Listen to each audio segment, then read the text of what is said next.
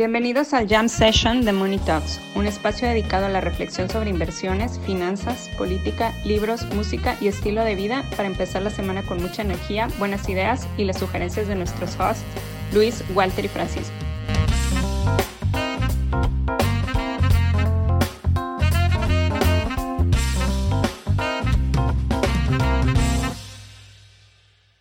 Oigan, pues hay, o sea, todos los héroes tienen una, todos los héroes tienen una debilidad, ¿no? Este, pues, Aquiles tenía su talón, Superman, la Kryptonita, y Ken Griffin, que le pintó dedo a los Crypto Kids, pudiera ser que su debilidad sea el insider trading.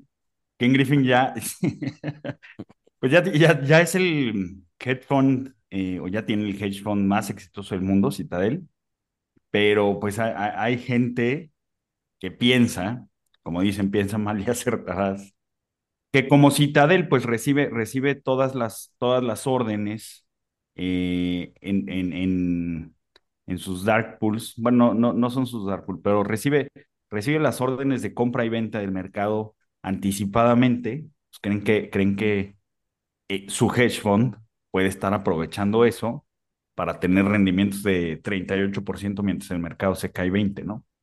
¿Tú qué opinas, Luis? Pues, pues, pues, probablemente sí, ¿no? Los hedge funds siempre han sido como una cajita negra. Entonces, este, ¿cómo, cómo le haces para, para rendir 40% cuando el mercado cae 20%?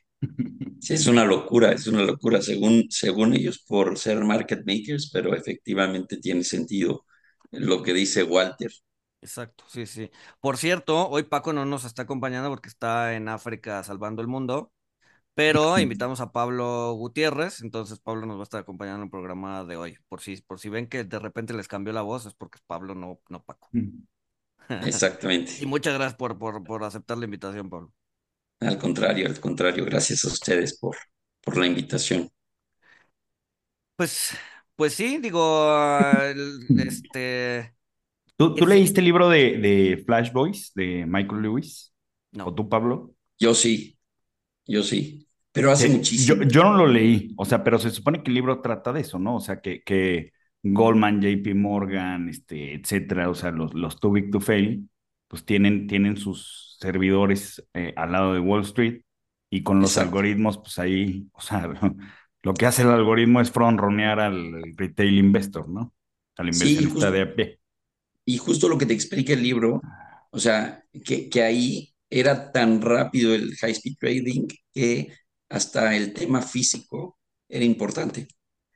O sea, sí, por eso, por eso los servidores al lado, al lado de Wall Street. O sea, para, para que eh, esas, esas milésimas de segundos, microsegundos, este, pues no, no se perdieran, ¿no? Porque el que, el que, ahora sí que el servidor que estuviera más cerquita, por esa cuestión de, velocidad milimétrica, sí. Este, ya ganaba el trade.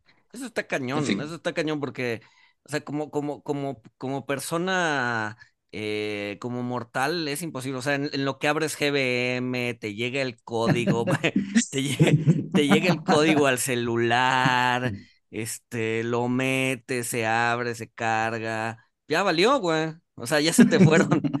Entonces mi, entonces mi plan de hacerlo con el iPhone y la computadora por un lado no funciona. No, no, no, no, no, va a jalar. Ni aunque te pongas ahí al lado de la bolsa en la banqueta. Yo creo que yo creo que tampoco. Dudo que jale aquí en México. Sí, ah, sí ya, ya, me imaginé a Pablo ahí. Este, oiga, me, me, me presta su, su cable Ethernet para conectarme directo. Exacto. Ahí en, ahí en el Starbucks de la bolsa. Este, Sí, no, no, no, no, yo creo que como mortal no jala eso. Ya.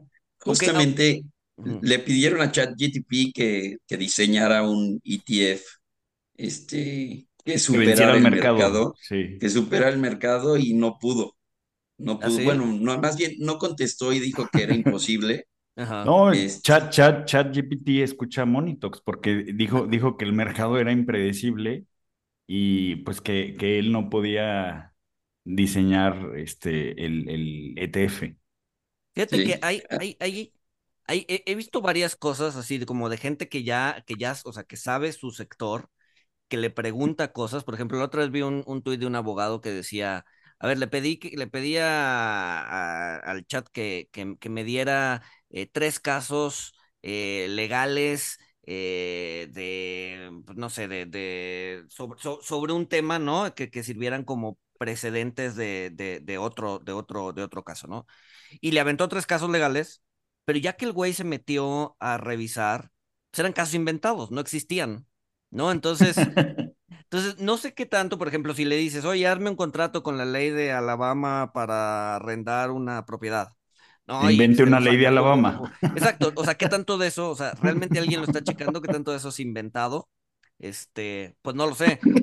Pero por lo pronto, no sé si vieron también la noticia, BuzzFeed sacó que ya iban a empezar a, a pues no, a despedir, pero iban a empezar a, generar contenido, generar contenido con ChatGPT, ¿no? Este, y por eso subió su acción en un día como 100%. Digo, era, era una, era una eh, era una acción de, de, un dólar, ¿no? Se fue a dos. Seguro que en eh, Griffin lo aprovechó. Exacto. exacto. Este, pero no sé, o sea, siento que todavía le falta, o sea, ¿cuánto, cuánto de la información que hemos visto de esa cosa no, o sea, podría ser inventada o no, ¿no? Claro, claro.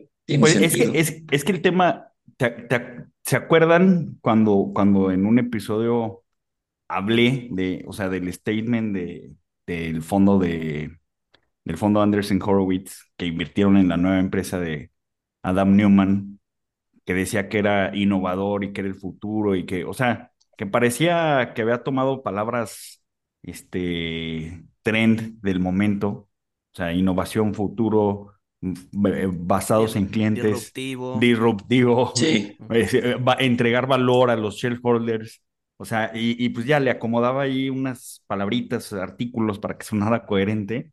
O sea, y que, que Taleb dice eso, ¿no? O sea, que este, pues te, te, das cuenta de que alguien no es, no es inteligente aplicando el, el, el, el Turing de test, el, la prueba de Turing, el test de Turing a la inversa. Este, o sea, si, si un algoritmo lo puede hacer, pues e, e, es que quien, quien escribió eso pues no es muy inteligente. A lo mejor chat, chat eh, GPT puede servir para eso, güey. O sea, si, le, pues si le pides que escriba un comunicado a accionistas, este, porque el mercado va bajando, pero que crean en el futuro, y te escribe algo que suena muy parecido al reporte de una compañía, pues a lo mejor ahí te sirve para detectar cosas, ¿no? Claro. Ahora toma, toma Google y digo, parte de lo que hace también toma Google y es saber qué, qué sale en Google. Yo, yo lo que sí le he preguntado y digo, oye, hazme un resumen de mercado eh, de la semana. Y ahí te sale, y te lo hace incluso como si lo quisieras publicar, como, eh, tu, escrito tuyo, como escrito tuyo. Entonces, si le quiere enviar a sus inversionistas algo mensual, Ajá este, o sea, hacer, hacer un comunicado. Siento que es bueno para generar eh, corporate bullshit. Ajá, paja. Totalmente. Sí, sí. Este, sí, o sea, cosas, eh, eh, lugares comunes de corporativos. Porque, por ejemplo, la otra vez también le pregunté, la, columna que saqué hace poquito en Milenio fue sobre tenencia extranjera. ¿La hiciste con chat? Con chat no, no, no, no, no, no, pero, pero lo que pasa es que o sea, ese día había un cuate que dijo, ah, mira, acabo de generar, o sea, él, genera contenido y dijo, eh, he generado varias columnas que vendo en 300 dólares eh, en, en, en, GPT, ¿no? Yo dije, ah, ¿a poco podría generar una columna un poquito más especializada? Entonces le pregunté, oye, hazme una columna sobre la tenencia de extranjeros en, el país en los últimos, en los últimos años. O sea, sacó algo coherente, hablando de temas de lenguaje, sacó algo coherente, pero el contenido está totalmente erróneo. No, no pero, es que lo que puedes hacer, o sea, fíjate, es que yo, yo sí creo que esta inteligencia artificial este, nos va a revolucionar todo, pero de la mano de los humanos. O sea, si tú le hubieras dado más detalles de la tenencia ha venido disminuyendo en tanto, pero está cayendo inversión por nearshoring, ah, te aseguro que te hubiera armado algo más coherente. O sea, si le das más carnita, Sí, sí, sí. Sí, sí, sí, puede ser. O sea, si le das los, los fundamentales, porque sí le dije nada más, o sea, nada más le pedí eso y me dijo, sí, en los últimos años la tenencia ha aumentado exponencialmente porque los no sé qué, o sea, todo mal, ¿sabes? Sí, todo mal, este porque ha venido disminuyendo. Exacto. Sí. Este, pero igual, y si le dices, a ver, la tendencia ha ido cayendo, o sea, hazme una columna con esto, con este, con estos talking points o con estos contenidos. Ah, exacto.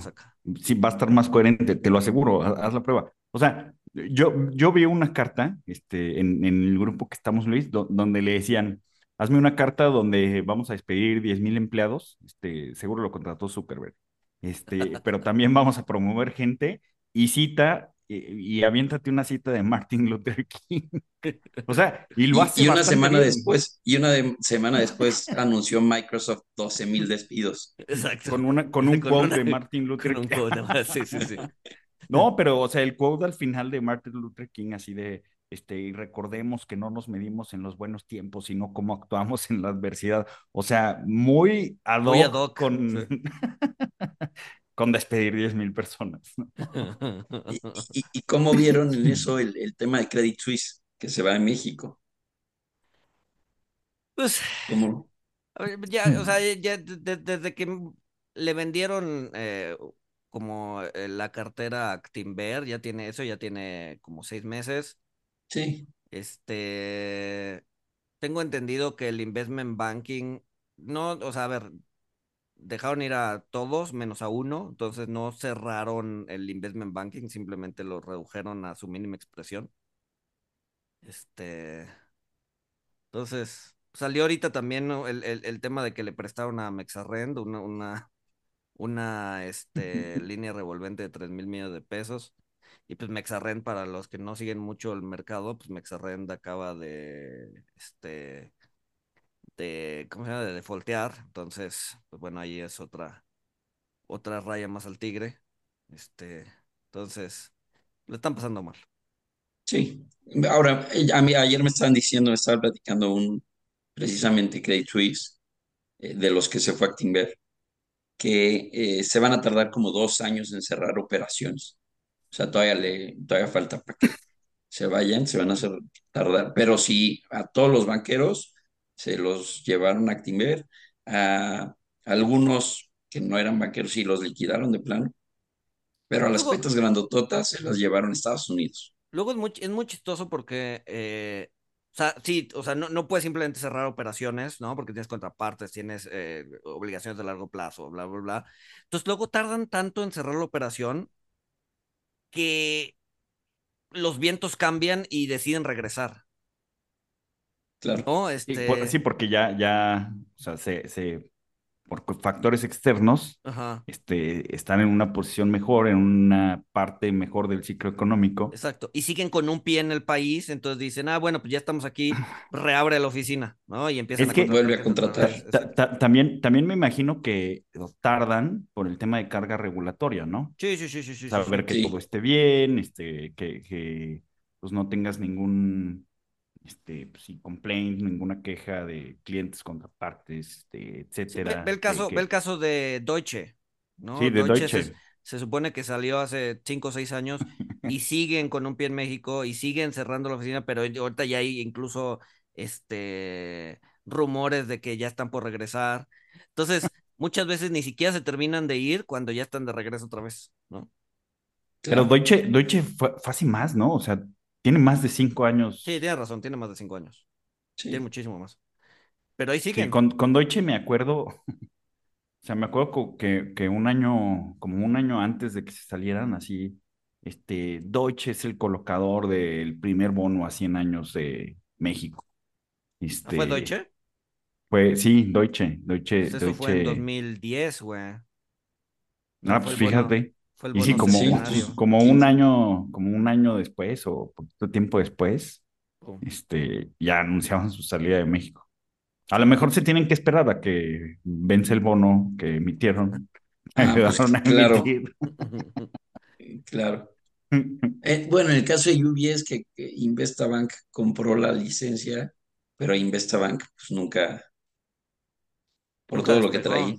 Sí, no, no como que uno de los socios lo acusaron de lavado de dinero y, eso lo, o sea, como que estabilizó mucho el, el, el, banco, entonces, uno de los socios mayoritarios, entonces, sí. Si no, nunca terminó de despegar Investa. De hecho, hace poco decidió irse de vacaciones a, un lugar que nadie sabía. Este, ¿Y ahí sigue? Eh, y, y, no ha regresado de sus vacaciones. sí, bueno, vacaciones largas. Vacaciones largas. Este, creo que un poco planeadas muy rápido. Hablando de eso, que, ah, el, el, Banamex tuvo el tema con oceanografía, ¿no? Sí. Este, que pues había, ahí había cosas este, que resultaron turbias. Estaba leyendo que ha sido muy lenta la, la, la venta de Banamex, justamente porque pues, los compradores están buscando como protección de que vuelva a salir otro asunto de este tipo. Ajá. Pero, o sea, no que lo vaya a ver, o sea, pero sí, o sea, se quieren proteger just in case. haciendo el due, el due diligence. ajá, ajá, pero, o sea, está cañón, ¿no? O sea, ¿cómo, cómo, cómo te proteges de, de, eso? O sea. Y, también siendo tan grande, siendo tan grande y habiendo lana en muchos ¿eh? lados de, dudosa procedencia, segura, es lo que le pasó a Santander hace poco, o sea, estoy seguro, bueno, no hace poco, hace unos años, que tenían un chorro de cuentas, no, HSBC, que tenían un chorro de cuentas de, este, que resultaron ser lavado de dinero, pues yo creo que siendo tan grande, ¿qué tanto puedes decir que alguna no, no será? Exacto. O que alguna o varias.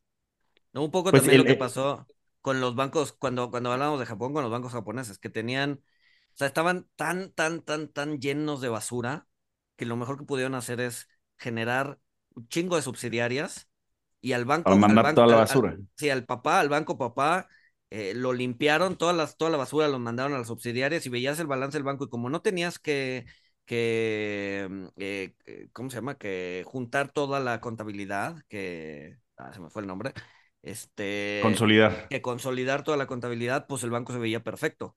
Pero en el momento en que volteabas a ver a las 200 subsidiarias, estaban, o sea, estaban radioactivas, eran súper tóxicas, ¿no? Digo, no es el caso de aquí, pero, o sea, eso, eso es, digamos que el caso llevado al extremo, pero, o sea, cuando estás viendo un monstruo como puede ser uno de los bancos pero, o sea, más importantes de México, pues sí, sí hay, o sea, sí, sí tienes que ver muchos lugares. No, y, y, y, es, o sea, es que es algo, es algo común, es que son, son, son monstruos tan grandes, son instituciones tan grandes, o sea, y depende mucho de los procesos, políticas, controles, y a veces ni así pero es algo común. Acuérdense en la película de, Too Big to Fail, que, que justo eh, un banco que iba a comprar Lehman, lo que iban a hacer era eso. O sea, y Lehman se tardaba tanto porque estaba tratando de separar sus activos tóxicos y pues salían y salían y salían. Este, y por lo mismo, pues no, no, o sea, pues los compradores no tenían certeza de, de, o sea, la cantidad de basura que iban a comprar. O sea, inclusive si hubieran sabido la cantidad de basura, pues hubieran dicho, ah, no, pues órale, la separamos y ya. No, Pero el problema era que no podían medir la cantidad de basura que había. No, y, y, y, y, puedes ir un paso más allá. Y a ver, Lehman salió relativamente rápido a decir, ok, estoy inundado en cosas tóxicas, pero los bancos europeos no. No, y la crisis fue en 2008 y los bancos europeos empezaron a tronar en 2011. No, tardaron tres años en decir, ay, bueno, sí, aquí está parte de mi basura. ¿No? Ah, no, pues y luego, y luego, o sea, y no solo los bancos, o sea, y luego salen los griegos a decir, ay, ¿qué, qué, qué creen? ¿Qué creen? Todas mis cuentas, todas mis cuentas están manoseadas. Tronamos, ¿qué creen? Vamos a tronar como país. Sí. hablando, cambiando un poquito el tema y hablando de, de, de Grecia y el euro, ¿cómo vieron eh, Brasil-Argentina queriendo hacer su moneda conjunta. Justo aquí lo tenía apuntado. Este, Brasil sabe lo que está haciendo. Eh, exacto. Yo creo que de, parte de Argentina es una propuesta que se entiende por qué la harían. Pero no, obviamente. sí, de parte de Brasil no, no, entiendo por qué incluso abrieron la puerta a decir, eh, chance, hacemos esto. no creo que sería lo mejor. Solo con la lira turca. Exacto, son países además, como, con mucho, con mucho comercio, ¿no? Entre ellos. Pero, pero una moneda, híjole, no sé, no sé, no sé. Dale, dale, Walter. No, no, o sea, o sea, hay, hay mucho comercio, o sea, pero pues sí, o sea, ¿qué, qué tanto se puede beneficiar Brasil? O sea, mejor, mejor. O sea, Brasil mejor, no tiene mejor, un solo mejor que ajá, mejor que hagan una. Un tratado. mejor que hagan una stablecoin. no, o, o, o, a la México y Estados Unidos, ¿no? Cuando salió el Tratado de Libre Comercio en el 94, pues decían, pues, a ver, México tiene todas las de perder. Eh, a ver, y hubo una crisis, ¿no? Este. Eh, pero al final del día resultó bien, ¿no? Para ambas partes. pero no hubo una unidad monetaria, hubo un tratado de, libre comercio. Si lo que están apelando los dos países es el que, que tienen mucho comercio entre ellos y, por qué no simplemente hacer algo como lo que hizo México y Estados Unidos, que creo que ya tienen, ya, tienen tratados, pero no sé si sea tan... Eh, integrado y abierto. Tan abierto, tan... Tan abierto como el, como, como el que tenemos en el, en el, pues en el Tratado de Libre Comercio. Pero es que, ¿qué tanto puedes cuando hay tanta variabilidad en, en los precios en Argentina? O sea, también, ¿qué, tanto puede ser estable y qué tanto puede ser libre como ahorita es en México, Canadá, que es la operación diaria? Exacto, exacto, exacto. Pues sí, no, no, o sea, pero pues todo, todo se fija en la, en la moneda base, ¿no? Que pues en este caso, pues la moneda base sería el, el real brasileño. O sea, y también ahorita, o sea, ahorita que sacamos el tema, o sea, una, suena muy bonito, ¿no? Una, una integración monetaria, pero, o sea, pues no, que, que no aprendieron nada, o sea, que no vieron el drama griego y europeo de 2011, 12, este, y en, y en adelante, que casi se, pues sí, casi se desintegran. O sea, un, un país entrando en una unidad monetaria, o sea, si el país es débil, o sea, eso, eso trae problemas y trae consecuencias para el país a futuro, como, como lo sufrió Grecia, que una solución Acuérdense que la muchos economía, decían, la, pues economía de, Alemania con la economía de Grecia uniéndose. Digo, estas economías se parecen. Este, pero, sí, pues, pero ahora también, me imagino que también tienes un efecto de diversificación en el euro, ¿no? O sea, si, si juntas Alemania y Grecia, si hay una disparidad, o había, ¿no? Porque Grecia se ha, se ha puesto, se ha, se ha, amarrado el cinturón, pero había una disparidad eh, fuerte. El, el, tema es que había ahí ya 10, 12 naciones, y entonces, pues Grecia, que era un país pequeño en la Unión, no, no, no, no se notaba tanto la disparidad hasta que, bueno, ya fue eh, obvio Que, que, se estaban rezagando muchísimo, ¿no? Pero aquí son dos países, uno muy distinto al otro, ¿no? Entonces la disparidad va a ser clarísima, ¿no? Y además cuando se hace la Unión Y el tema fiscal, y, también el tema fiscal, o sea, tienes que hacer un chorro de cosas que, bueno, tampoco pues, son a corto plazo. Pueden, pueden, creo que los brasileños pueden estar este, tranquilos, porque Argentina y Brasil iban a estar en el, en el MILA, en el mercado integrado de Latinoamérica. Era Perú, eh, Colombia, Chile, y México. Chile y Brasil. Ah, no, eran cuatro. Que se preocupen. Ah, pero sí estaba Brasil. Brasil sí. Brasil sí. Ah, pues ahí está. Entonces que se tranquilicen porque. Sí, sí, sí estaba México. Ah, entonces era México, México, Perú, Colombia y Chile. Según yo, Brasil Chile. no estaba. ¿Brasil no estaba? A ver, sí, no. No, porque yo lo iba a decir, o sea, si, si está Brasil, pues el Mila, híjole, a ver, para los que no saben, el Mila, pues era como una super bolsa de todas las bolsas latinoamericanas. Este, no iba a ser una super bolsa, pero pues iba a ser infraestructura para este, poder comprar empresas en Chile, este, desde aquí en México. Chile, Colombia, México y Perú. Uy, no, entonces que se preocupen. O sea, porque el Mila, el Mila, pues no, o sea, quedó, fue, fue una buena intención más que pavimenta el A ver, sigue, según yo sigue, sigue ahí, nada más que no se le ha dado mantenimiento. O sea, se supone que se sigue ahí, pero pues... Sigue ahí, pero también metes al mercado de Perú y pues el mercado de Perú que es deuda, es deuda y que no se mueve y no se mueve nada y llevas 10 años no moviéndose tienen las AFPs, pero pues las AFPs no tienen a qué meterle y le meten a pura extranjera.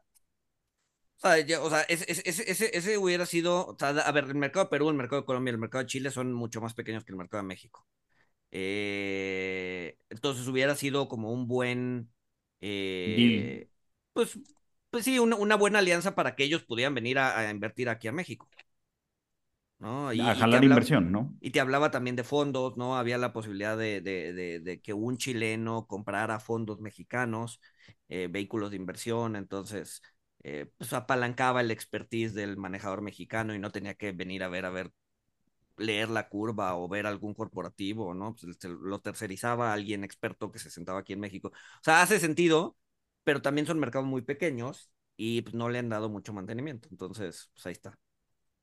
De lo que sí servía era ver un poco lo que ha pasado, que, nosotros simplemente vamos cinco años, cinco años atrás, pero lo que, está, lo que pasó, lo que está pasando con las AFPs en Chile, que son las AFORES de Chile, para que los, los que no sepan, y las mexicanas pues, son una copia básicamente, tomaron el modelo y lo trajeron para acá, pero pues son las AFPs, o bueno, más las, las AFORES son unos años más adelante y y el efecto que están teniendo ahorita pues es el mismo efecto que tendrán las Afores, ¿no? Sí.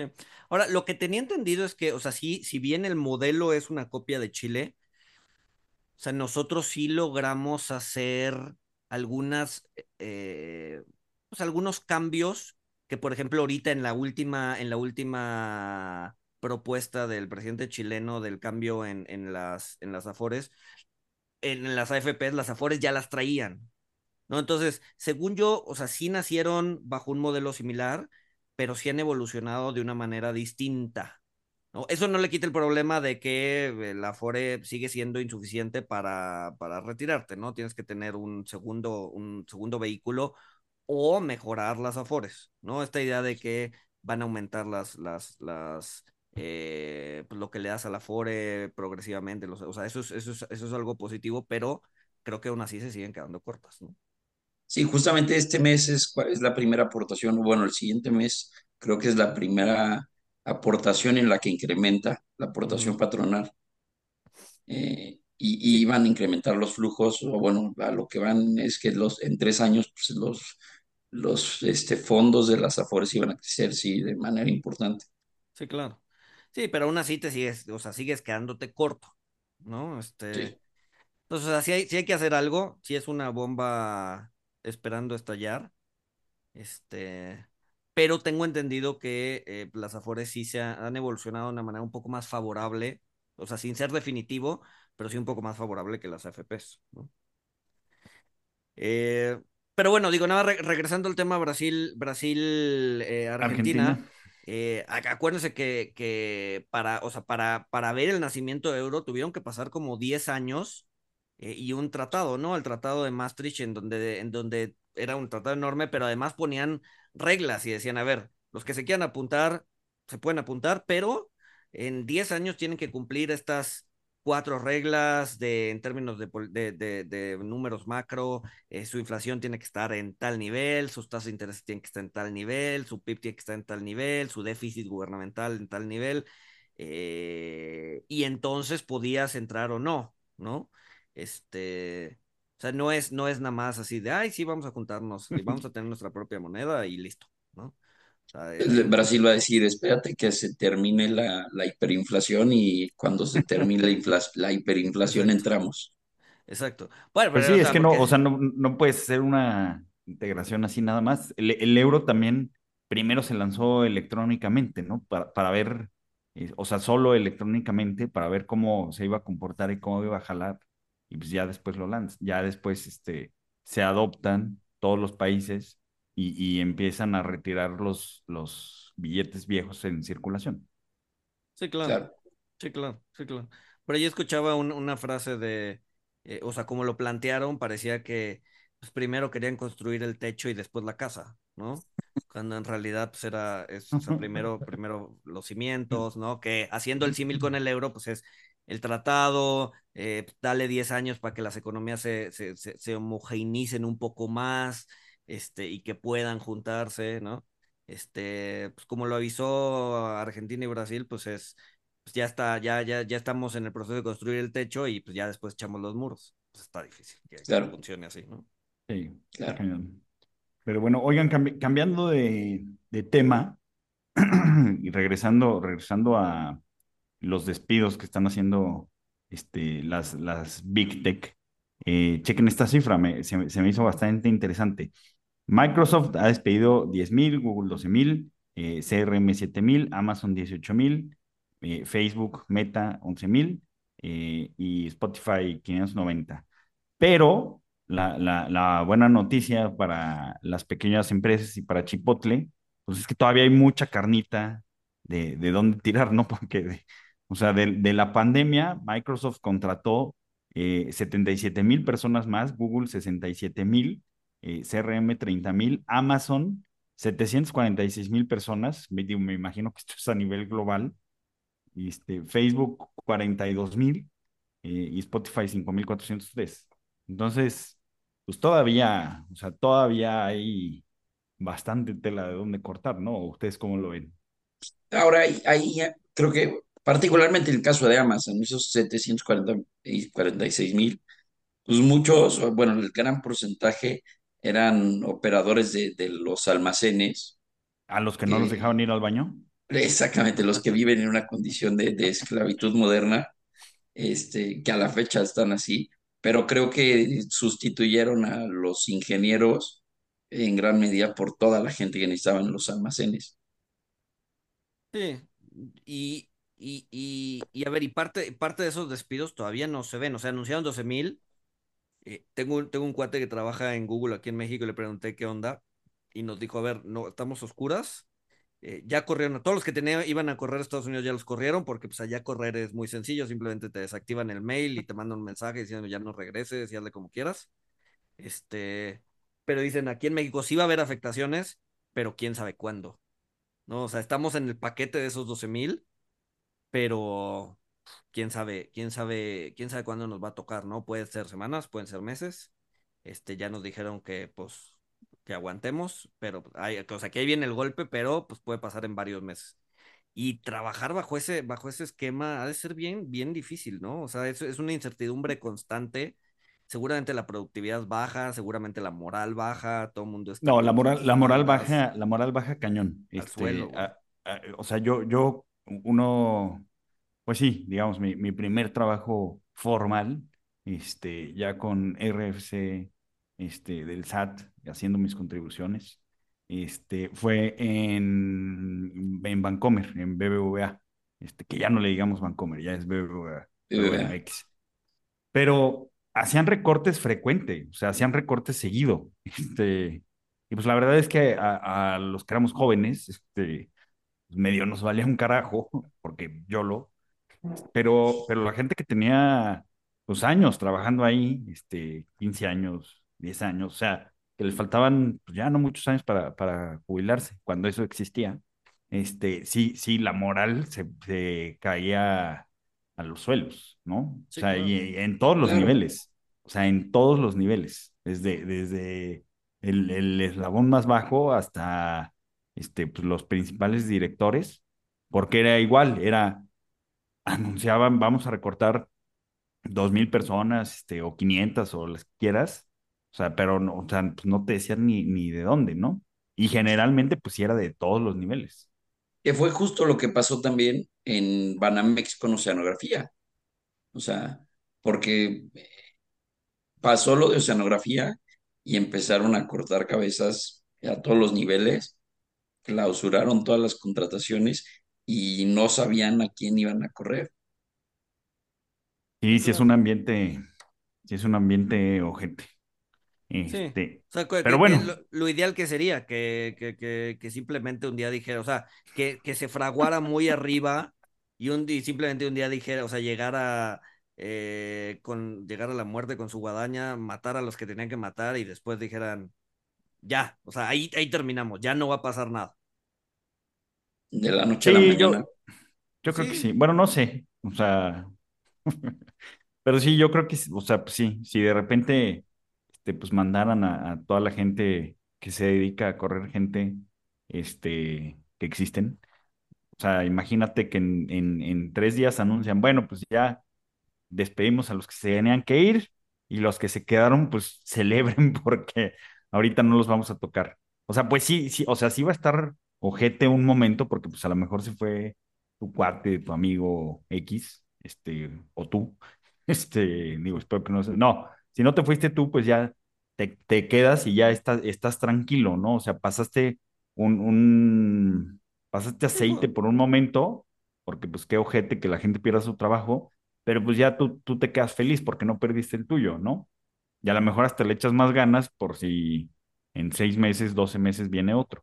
Sí, claro. Pero, pero en el Inter sigues teniendo gente desmotivada diciendo, no sé si me va a tocar. Sí, incluso gente, gente buscando chamba, güey, diciendo, a ver, eh, no es un tema del sector, es un tema de la empresa, entonces, este, pues, ¿para qué sigo aquí, no? En una de esas me toca y pues me voy. Prefiero, prefiero, prefiero buscar y buscarle e irme que, que estar sufriendo, ¿no? Ahora, ahorita en Banamex lo que está pasando, justo platicando con varias personas, eh, algunos están, dicen, no, no está pasando nada con la incertidumbre de quién nos va a comprar. Y algunos están felices. Pero hay otros que traen una incertidumbre y que sí han dicho, me quiero cambiar porque, porque no sabemos qué, cómo va esto. Entonces creo que ahí hay un, poco de temas encontrados. Sí, claro. Sí, claro. Pero bueno. Creo que los, que los que creen que los van a correr son los que no son productivos y que independientemente de todo se estarían cambiando. Es que justo, justo estaba pensando eso, o sea, a lo mejor, a lo mejor lanzas tu anuncio para que los que no sean productivos pues se vayan, se vayan cambiando solitos, entonces pues te ahorras una liquidación. Te ahorras pasivo laboral, sí, claro. sí. Sí, claro. Esa es otra. O sea, y también, o sea, también hay gente que, que negocia sus salidas. O sea, también, o sea, también hay gente que cuando, cuando pasa esto, o sea, llegan y dicen, este, pues creo que me va a tocar a mí. Este, mira, mejor renuncio para, para decir que yo, que, que fue mi decisión. Pero, pero, o sea, pues dame, dame algo, ¿no? Dame un dulce. O sea, no me des la, la liquidación completa, sé que no me la vas a dar pero pues dame un dulce, este, y pues jurídicamente todos somos felices. Sí, claro. Claro, o incluso con mejores liquidaciones de lo que les correspondía por llegar y decir, levantar la mano y decir, yo me voy. Sí, claro. Eh, y, hasta contentos se pueden ir porque van con una mejor liquidación. Sí, claro. No, y me imagino que pedir trabajo pues es muy diferente, este, decir, ah, yo me tomé un sabático porque quise explorar en qué pendejadas puedo pensar a, decir, no, pues fui de las cabezas que cortaron, ¿no? Claro. Sí, la narrativa eh, eh, conocí al, digo, 10 años después, pero conocí al trader que hizo el, error en Bultic hace, el famoso. hace 10 años. Y, pedir chamba para ese cuate, creo que sí. Este, no, creo ¿Se siguió dedicando a eso? No, ya no se dedica, ya no está en el sector pues, financiero. Obviamente. sí, para los que no sepan, este, tenía que mandar, o sea, por decir algo, tenía que mandar una operación de este, un millón de pesos con todas las acciones del IPC, este, y la mandó, o sea, no, no fue la cantidad, pero para que vean la magnitud, y la mandó por 100. Entonces, este, pues sí, tronó, tronó Bultic en un día porque como fue un error, como fue un error de dedo, que se le fueron algunos ceros, este, se juntaron todos los de las casas de bolsa, de contrapartes, etcétera, así de, oigan, chavos, pues miren, fue un error, no sean gachos, deshagan sus operaciones, porque ese error hizo que si Electra estaba en 600, o sea, con el multicaso, por, por unos minutos o unos segundos se fue a cotizar a 100, este, entonces hubo gente que la compró en 100 y luego la vendió en 600. Entonces se, juntaron todos y dijeron, a ver, a ver, sí, te ganaste el 500, 600%, pero pues no seas ojete, fue un error, vamos a darle reversa a las operaciones. Y Bultic tronó porque, porque hubo casas de bolsa y bancos que dijeron, ni madres, lo pactado, pactado. Dictum, meo pactum, mi palabra es mi compromiso, este, y no voy a regresar esa lana de esos trades. Aunque a mí me pueda pasar. Es que luego yo, me acuerdo perfecto, yo estaba en Banamex, me acuerdo perfecto, en ese entonces yo estaba en Banamex y el mercado iba 2% arriba este, ese día. Y de repente veías la gráfica y a la 1.45, ¡pum!, para abajo. Ya, ya me acordé lo que pasó. O sea, tenía que mandar una, una orden de las 35 emisoras y todas las mandó a 100 pesos, porque una emisora FEMSA, no me acuerdo cuál, estaba en 100 pesos y todas se mandaron en 100 pesos.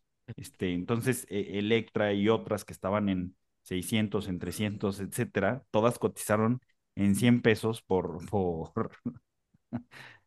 Todas te las vendían en 100 pesos por unos segundos. Sí. hay, hay, hay, gente que no está hecha para el trading. A ver, y, y, yo, yo, yo no me considero trader y la verdad es que eh, siempre intento hacer doble check. Pero también te, tengo una es anécdota. Estresante, güey. Eh, es, es, es, es, estresante. Tengo una anécdota de, o sea, tiene más de 10, 15 años. Eh, recuerdo que tenemos una contraparte que siempre tenía problemas operativos, ¿no? O sea, operábamos equity y siempre operaba cosas distintas a lo que les decíamos. Eh, y entonces un día lo citamos en la oficina al trader y le dijimos, a ver, ¿qué está pasando, güey? O sea, ¿por qué, por qué, por qué no?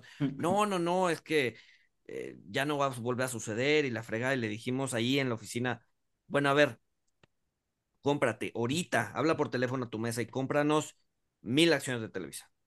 Sí, sí, sí, sí, sí. güey levanta el teléfono, da el contrato, todo bien, y dice, ok, sí, vamos a querer comprar un millón de acciones de Televisa. Y de no, güey.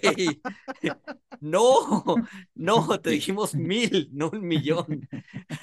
No, o sea, o sea es que él pensaba en notación, güey. o sea, como toda la información de Banquico que está en millones. No, sí hay gente que no. Denme, un segundito, me va. Sí, sí, sí. Sí, dale, dale, dale. Pues. Sí, hay gente que no está hecha para el trading, güey. Este.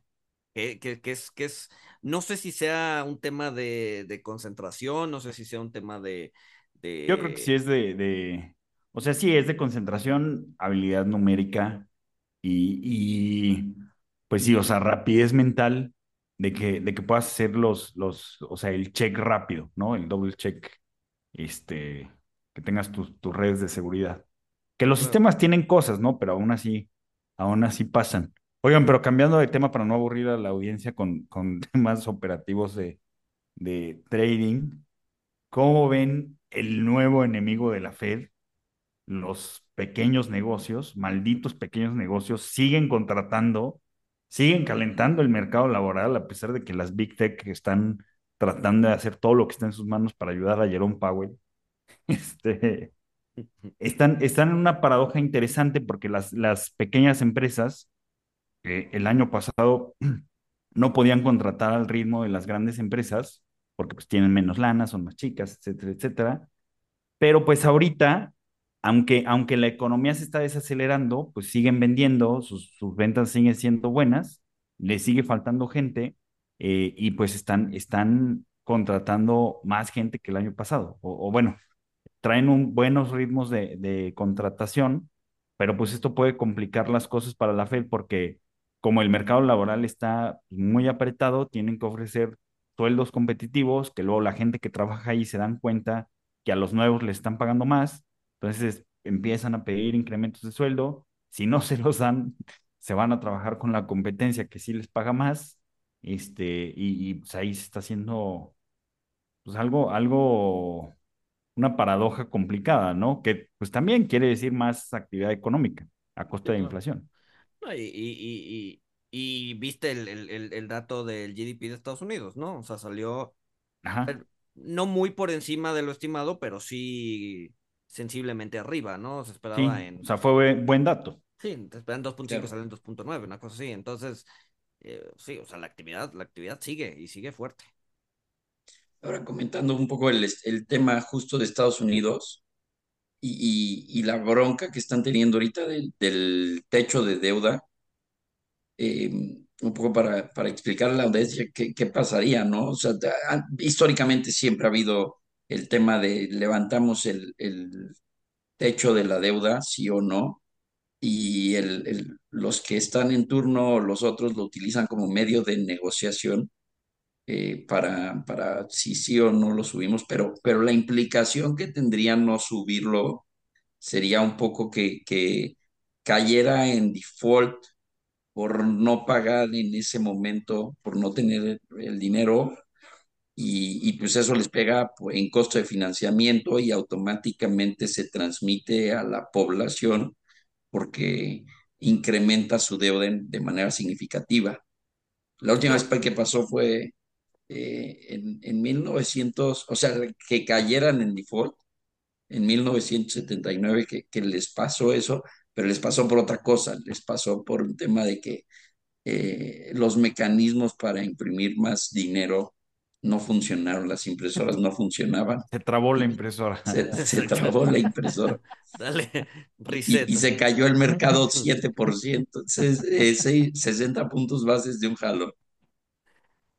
Sí, eh, que, es, que es lo que hemos comentado, ¿no? Que, o sea, tienen, tienen el dinero, pero no tienen la voluntad, ¿no? No hay una voluntad política de hacerlo pasar y, y pues por eso S&P les bajó su calificación en, en, en 2011, ¿no? Y por eso S&P tiene a Estados Unidos en doble A más y no es un país triple A. Aunque obviamente todos los gringos salieron a decir, este, para mí eh, Estados Unidos no solo es triple A, sino es cuádruple A. Así de, pues sí, pero si no tienes, si no tienes la lana, este, o si no tienes la voluntad política para, para pasar de, de, una cuenta a otra cuenta y pagar, pues, pues eso es un riesgo, ¿no? Este, sí, eh, pero sí, el tema de, el tema de la... Que, que hice una, digo, hablando no, no tanto del hecho del endeudamiento, pero sí del endeudamiento, eh, hice, hace poquito hice una gráfica de, de, del average maturity, ¿no? De, del promedio de vencimientos de la deuda de México y de Estados Unidos. en promedio, un bono mexicano vence en 7.8 años, ¿no? Este, mientras que un bono americano en promedio vence en 6.5. ¿no? El, el, el, el, o sea, México tiene un mejor. Mejor, perfil de vencimiento que Estados Unidos. Eso está cañón. Que, mejor perfil de vencimiento significa que, que, confían más en ti para prestarte de largo plazo. Pues sí, a ver, no sé si Estados Unidos, o sea, igual, o sea, si Estados Unidos saca uno a 100 años con una tasa atractiva, pues seguramente se lo compran, pero, pero a lo que voy es eh, el manejo de la, de la emisión de deuda en México, al parecer es más sensato que el de Estados Unidos, por lo menos esa Oye, ¿y me, metiste, metiste ahí el bono de 100 años? No, sí. Todo, todo, todo, todo, todo. ¿Todo? Pero, ah, bueno, a ver, o sea, pesa ponderadamente... Es lo que, sí, el, el, bono de 100 años es una, es, es fue, fue... Y no, no, no, no te sube un poquito la, o sea, fue un gesto. Sí, sí, sí, fue un gesto. O sea, el bono de 100 años fue una forma de decir eh, México tiene acceso a los mercados internacionales y, se puede eh, financiar. Confían en nosotros para, para invertir a 100 años. Sí, sí, sí, es un mensaje. Ese, es un mensaje, ¿eh? o sea, con ese dinero que hicieron, quién sabe, realmente no importa. El, el, tema fue el mensaje, ¿no? Este... ¿Cuál, ¿Cuál fue el bono que, cuál fue el país o que se emitió el bono perpetuo? Porque hay un bono perpetuo, ¿no? Hay, varios bonos, pero bueno, eh, Países Bajos emitió, o sea, el sistema de agua de Holanda emitió un bono en 1600, 1700 que sigue pagando. sí. O sea, te paga 20 euros cada dos años, una cosa así. Ajá, que tienen que tomar el avión, este. Sí, o sea, que, creo que pertenece a Stanford o una, una universidad. Sí, a, un, a una. A una Ivy League. ¿Cómo se dice endowment? Un endowment de un Ivy League, este, y pues es más eh. histórico que lo que te está, ¿no? Sí. Sí, también, que también, digo, hablando de, esas curiosidades, hace poquito puse un, un, un, un hilo, un hilo de un bono chino que se hizo en 1903, ¿no? Era un bono a 30 años, eh, pero pues bueno, eh, obviamente había estado pagando, traía un 5% de cupón, lo que sea. En eso viene la revolución, se quedan los comunistas eh, y, dicen, no, pues sabes que toda la deuda anterior la desconocemos, pero el bono sigue vivo, ¿no? El bono está defolteado, vivo y tiene un icing, ¿no? Entonces lo puedes comprar y vender electrónicamente. Se me hizo simpático que un bono de hace 100 años esté en el mercado digital y, lo puedas encontrar y lo puedas. Eh, de, hecho, en lo que va del año, creo que, creo que se, ha, cambiado de manos. Cuatro bonos han cambiado de manos, ¿no? O sea, se sigue operando hasta la fecha. Este. Ay, qué chistoso. Sí, sí, sí, sí, sí, sí. sí. sí, Obviamente en el hilo aparecía el bono físico. Este, pero, eh, o sea, tenía una ISIN y, y, en Euronext podías, podías operarlo. Ya igual, para los que no, la audiencia que no sepa que es el ISIN es el número internacional de identificación de un security cualquiera y así lo puedes encontrar. Si es una clave, no me acuerdo cuántos dígitos, de 10 dígitos, en donde sí es el nombre de un, de un, de un, de un bono particular, ¿no? Y es único y si te metes a Bloomberg y pones un icing, eh, pues te va a salir este, a qué se refiere. Sí, o en Investing, en Investing también le pones el icing y este, para los que no tienen este, sí, 2.500 dólares para pagar el Bloomberg al mes, güey. Bueno, bueno, en Investing. Yo tampoco los tengo, me lo pagan, pero... Oigan, pero bueno, vamos a, se nos está acabando un poquito el tiempo. No sé si traían otro punto para comentar o nos vamos a recomendaciones y preguntas. Dale. No, no de mi parte. Este, bueno, eh, de, preguntas, eh, yo traigo una que se la pasaron a, Paco, y que, bueno, dijeron que era específicamente para mí, no sé por qué. Si los modelos no, no sirven, eh, ¿qué uso para el cálculo de riesgo o ganancia de un portafolio? ¿Saco mi bola de cristal todos los días? No, no, no. No, pues lo, este, lo, lo, pues lo, lo que uso más eh, o lo que me gusta más, pues es hacer escenarios, ¿no? Este, pues hacer escenarios eh, y pues también pensar en si estás tomando eh, pues, pues riesgos asimétricos o apuestas asimétricas. entonces, ¿qué, ¿qué, quiero decir con esto? Pues por ahí tengo un hilo en Twitter donde me quejo de las notas estructuradas porque las notas estructuradas este, pueden, pueden tener la estructura asimétrica de que topan tu ganancia, pero tu pérdida pues es hasta que el activo se vaya a cero, ¿no? Entonces a mí me gusta eh, que sea al revés, a mí me gusta que eh, la pérdida esté, esté topada eh, y pues, y pues la, la, la utilidad sea mucho más grande que la pérdida o, o pues no, no tenga un techo. Eh, en el caso de renta variable, en el caso de,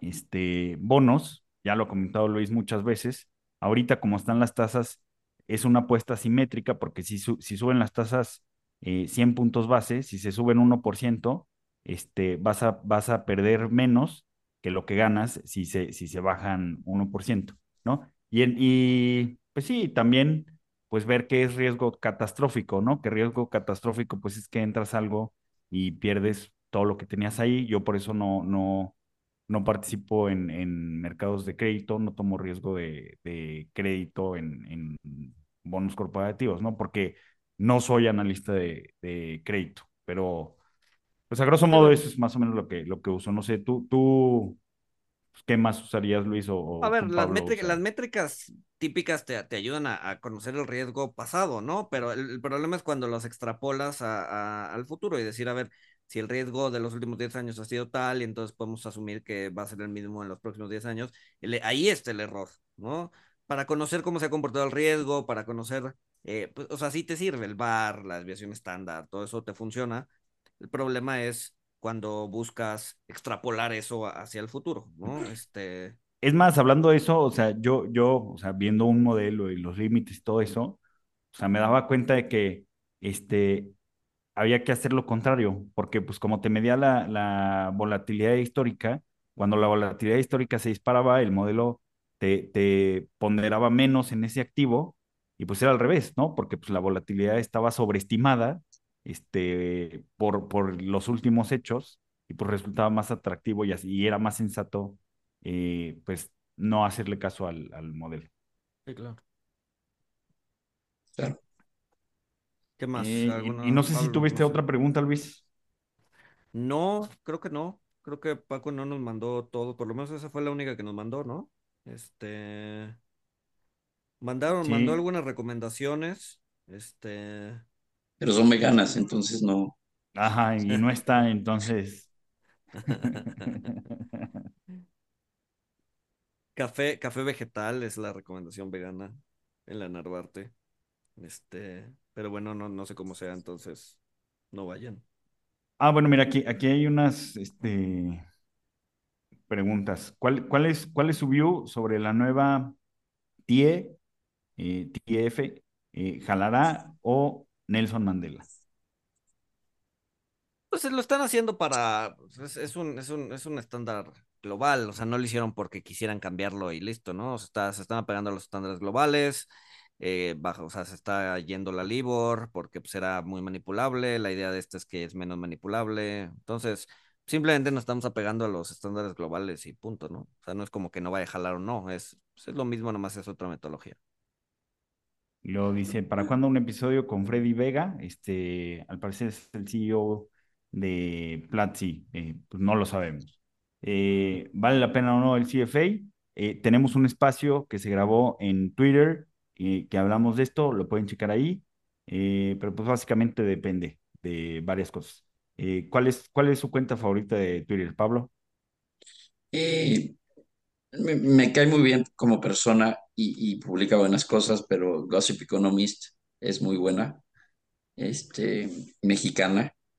Y hay una que se llama Alf, eh, gringa, se llama Alf, y es un cuate que se dedica al mercado y publica bastantes buenas cosas y, constantemente está publicando eh, ciertas cosas. Luego se los paso, pongo el, el, en mi Twitter, luego pongo el, el Twitter, pero es muy bueno. Alf, te voy a decir. Sí, yo lo sigo, creo. Sí, Ese me gusta. ¿Tú, Luis? Pone cosas buenas. Este, híjole, no sé si tengo una favorita. Tengo. Zero H. Zero Grantham. sí, todos los, todos los, este, los catastrofistas. Genevieve Rock. ¿Eh? Genevieve, eh, Genevieve Rock Ah, Genevieve también es muy buena. sí, sí, sí, CFA. Es muy buena. Sí, es buena. Prefiero a Kyla. Este... Kyla también es buena, aunque. aunque lo... habla muy rápido después, pero, pero es buena. Sí, sí, sí. Pareciera que sospecharía que usa psicodélicos, pero bueno. Este. eh, ah, la... bueno, yo también voy a decir tres. A, mí me, me, gustaba mucho la cuenta de No Pullbacks. Parece que es un redneck, pero pone, es un, es un siempre alcista y se la pasa jodiendo a los osos. Obviamente 2022 estuvo callado, pero también en 2022 cambió su, handle, su nombre a, en vez de No Pullbacks, No Pullbacks for Inflation. Está cagado, este, excepto que es un redneck. Eh, y luego, después de esa, interactuaba mucho él y Ramp Capital Ram este, también está cagado. También está cagado, pero creo que el que se los lleva de calle, o sea, y ha sido un éxito rotundo e impresionante es el doctor eh, ah, CFA, CPA, sí. el papá de Chamat, el papá de Chamat es, el doctor Parik Patel. sí, esa cuenta, esa cuenta es eh, muy, muy buena. Este, ¿Qué opinan del mercado Forex y del futuro del peso este, dólar? Este, ¿Dices el rango otra vez, Luis? Pues el rango ya lo acoté, ya no está entre 10 y, y 40, ya está como entre 10, 50 y 39. Ok, ok, muy bien. Pues ya, intervalo de confianza, 99, 95. Con un 80%. eh, y este, recomendaciones yo no tengo, Pablo. Este, sí, sí. Eh, dos recomendaciones. Una cené el miércoles en un restaurante que no conocía que se llama El Cuerno. Muy bueno. En Guadalajara me estaba comentando Luis que también hay uno en México, en Mazarik. Sí, en Mazarik. Yo no he ido. Este, hay, hay, un platillo que yo le iba, a, iba a decir que como vegano no estaba tan malo, porque es col pero tiene tocino y tiene aceite de pato y tiene... En el truco. Exactamente, por, eso, por eso es rico. Por lo que le decía a Pablo es que la mejor forma de comer verduras es aderezadas con grasa animal, güey. Sí, uff. Sí. O sea, no, de veras, ¿eh? O sea, hasta unas zanahorias con mantequilla. Sí. Y, y otra, otra recomendación, empecé a escuchar el audiolibro en el que está basado la serie de Vikings. Muy bueno. Ese, si quieren un audiolibro, eh, es, es la historia, básicamente es la historia de uno de los vikingos más prolíferos y el vikingo mayor. Este, está muy buena y, hay una serie en Netflix, si la quieren ver, es vieja, pero, pero vale la pena. Eh, Edgar, Edgar Arenas nos recomendó una serie en Netflix que se llama Hater. Eh, así tal cual me la pasó Paco, no sé de qué trata, pero si la recomienda Edgar. Edgar es cinéfilo y, y, ha visto, yo creo que todas las series que hay en, en cualquier plataforma. Entonces, si la recomienda Edgar, debe ser buena. Y tiene buen eh, gusto. Y tiene buen gusto en, en, series, sí, en series y películas. Eh, y eh, yo empecé a ver, digo que llevan dos capítulos y sale uno semanal cada domingo, The Last of Us. Este, yo tengo, tengo ese gusto culposo. Tengo un gusto culposo por las, por las películas de zombies. ¿De zombies, sí? Sí, sí, me gustan. Me gusta ese apocalipsis, este, zombies. Me gustan, no sé por qué. Y sí es una peli, es una serie como de apocalipsis zombie. Sí, pues como es lo que quieres ver, que el mundo arda y se destruya y todo caiga. Exacto, exacto. O sea, es, lógico, es obvio. Entonces la recomiendo, si les gusta el, el, género, se la recomiendo, está bien hecha, este, está bueno, está bueno. Está, primero salió el videojuego, ¿no? Y luego la película. Sí. Según yo el videojuego, este, es, fue, es un hitazo yo la este, es que nunca lo jugué, no, o sea, no te voy No, yo no lo jugué. Yo, yo, vendí mi consola porque este, luego tengo comportamientos adictivos. este, pero algún día que tenga tiempo lo voy a jugar. Sí, pero a ver, la serie, la serie está buena. La neta es que no sé ni de qué trata el videojuegos, pero la serie, la serie, la serie va bien. No, pues de eso. Lleva dos, lleva dos, este, lleva dos episodios, sale otro el domingo, entonces, ahí va, ahí va. Y pues, ¿qué más? ¿Qué más? ¿Nada más? No, pues nada más. Mi recomendación que no tenía es sigan al doctor eh, Parik Patel. Parik Patel, si no lo siguen. Va a ser una buena cuenta para sí. Muy bien. Y pues nada. Nos escuchamos el siguiente lunes. Bye. Gracias por la invitación. Bye. Gracias, Pablo, por estar aquí. Bye.